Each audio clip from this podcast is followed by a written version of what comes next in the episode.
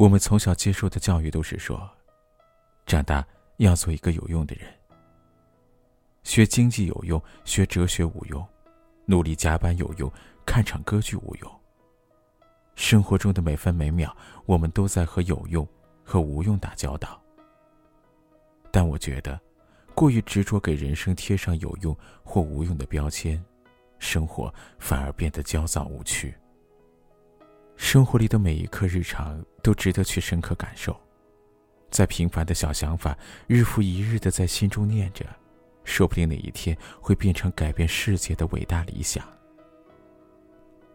有位朋友说，他曾经每天最早到公司，最晚下班，有时加班到凌晨三四点。趴桌上眯一下，又跟着太阳一起来工作。一天上班赶公交车时，他的精神一阵恍惚，嘴里蹦出了一声“哎呀，脚崴了”。然后他被迫在家休假了一个月后，觉得整个人都变了。他说：“没日没夜的加班，开始了就看不到尽头，自己像一头被五花大绑扔到大河里的猪。”压力和疲惫像水一样的涌进身体，奋力挣扎着上水面喘口气，可是转眼又沉了下去。生活过得让他如此焦虑，他宁愿不做一个有用的人。二零一九年，他希望能平平静静的过些小日子，便谢天谢地了。这就像梁文道所说：“越能放下自己，就越快乐。”读一些无用的书，做一些无用的事，花一些无用的时间，是为了在一切已知以外，保留一个超越自我的机会。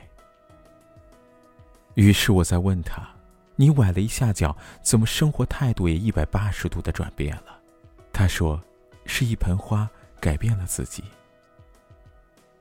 刚开始在家休息，他一觉醒来便习惯性的第一时间打开微信。然后是翻遍每一个工作群聊。就算没有一条信息与自己有关，他依然在床上等着，一有新信息就马上点开，沉寂的时候就盯着自己的残腿发愁。从老家过来照顾他的母亲给他买了一盆海棠，摆在了茶几上。他看着由粉渐红的小花，对比之下屋里跟乱葬岗似的一团糟。又掏出手机照了照蓬头垢面的自己，然后一头是埋在了母亲腿上，就哭了起来。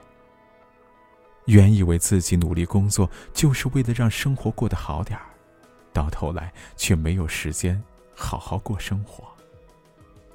母亲说：“没有了你，公司照样会好好的，可是你的生活需要自己去好好照料，就像是这盆海棠，没有了你。”他便活不下去了。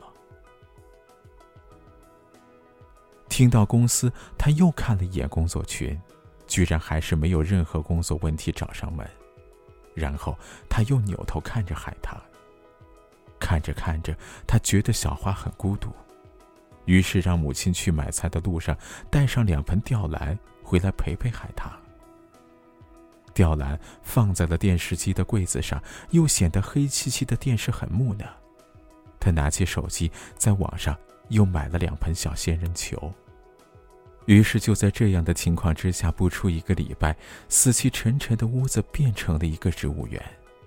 看着生活充满了鲜活的生命，他忽然感觉自己被赋予了重要的使命，把自己的生活和这些美丽的生命要照料好。接下来的日子，醒来看一眼手机。工作上没问题，他就拄起拐杖当起了园丁。母亲最娇气，喜欢阳光，但又不能暴晒，只好早上带着他们去阳台晒上两个小时，中午又得抱回屋里。临近傍晚的时候，再溜他们去阳台，睡前稍稍的跟进一下工作，然后念着阳台那盆素心，安然的睡去。慢慢的，他学会把人生的重心从工作放回到生活上。如果说有用是物质需求的满足，无用则是安抚心灵的慰藉。生活是需要有个平衡点的。当工作将我们推到抓狂的悬崖边上的时候，有样东西能够留住我们内心那一抹宁静和坦然。有的人是会打打游戏，有的人会翻开一本科幻小说，也可以像我的朋友那样，在家里种满鲜花，四季都是赏玩不够。尤其是在那一段时间，他跟母亲聊了很多，他才知道，在他小学的时候，母亲曾想过要离家出走。那天，母亲又领他去医院看病，母亲左手上是抱着哭得像疯子似的他，右手里是拿着电话在跟老板请假，面前的护士正在呼喝着他们母女，周围的病人更是碎碎念的念叨着：“哭闹就到外边去吧。”忽然，那时电话那头，老板吼了一句：“我就没有见过像你这样失败的女人。”那一刻，母亲决定，回头做完最后一顿晚饭就离家出走。母亲是一直站在菜场外面发呆，她不知道一个成功的母亲应该做什么菜。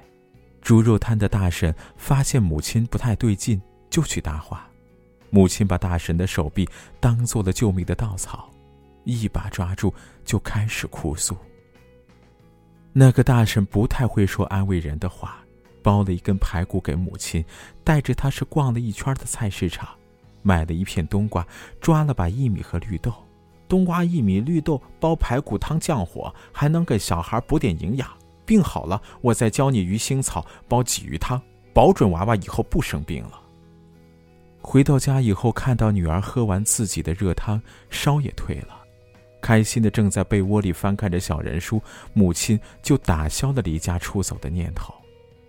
自打那天起，菜市场成了最治愈母亲的地方，热热闹闹、拥拥挤挤，烟火气会人情味儿，比羊肉煲还叫人滋味儿。跟着那些摊贩和主妇聊一下柴米油盐，一来二去便学会了做母亲、做妻子和儿媳妇儿，有的招还能用在跟客户和老板身上。烟火气、人情味儿，平时都被我们当成是理所当然，只有在最低落的时候，我们才会发现，这些看似无用的人间温情，却成为了支撑自己勇往直前的一种力量。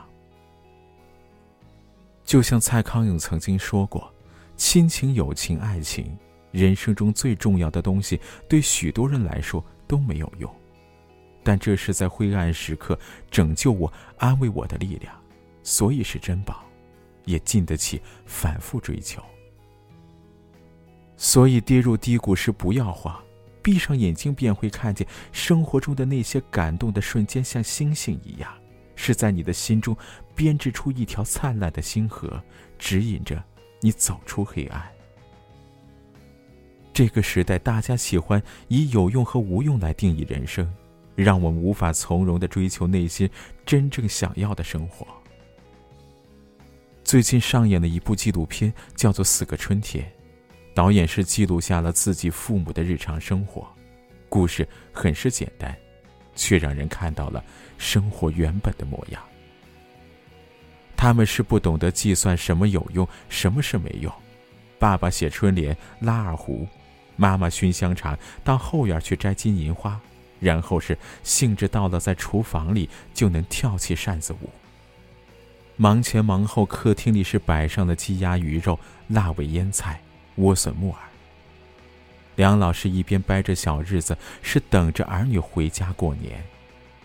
他们从来没有听说过什么叫做生活的仪式感，但院子里种满了李树、柏树、桂花树，天台上有月季、有海棠、有迎春花。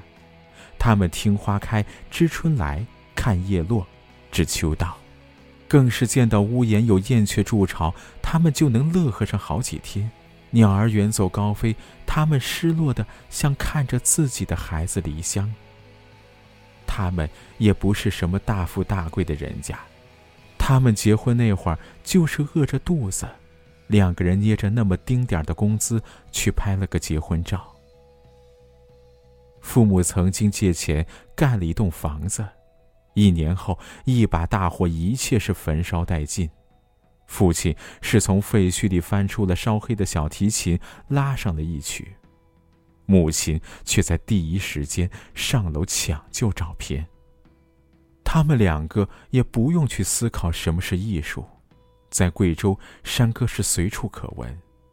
性格豪放的母亲就是当地山歌界的扛把子。下雨了，父母撑起伞，唱起蓝色的圆舞曲，是讨论着旧三拍的舞步该怎么跳。为了生存，他们会日出而作，日落而息；为了生活，他们是唱歌跳舞、浇花养鱼，然后再高谈着风花雪月。有用和无用是纵横的编织在了一起，然后是构造了他们生活的诗意。我记得克里希那穆提曾经写过一段话：夕阳没有意义，可是你对夕阳会感受深刻；人生也一样没有意义，可是你会感受深刻。生活的美不是有用或是无用。而是日常琐碎里每一刻对生活最本真的坚持和表达。唯有深刻感受过，人生就值得活。关于生活，他对谁都不曾手下留情，可细碎的美好，人与人之间的温情，却让我们和生活可以有着风花雪月的较量。在庸碌的日常中找到属于自己的路，从来不需要那么多的自我怀疑，只需要你关乎热爱与坚定。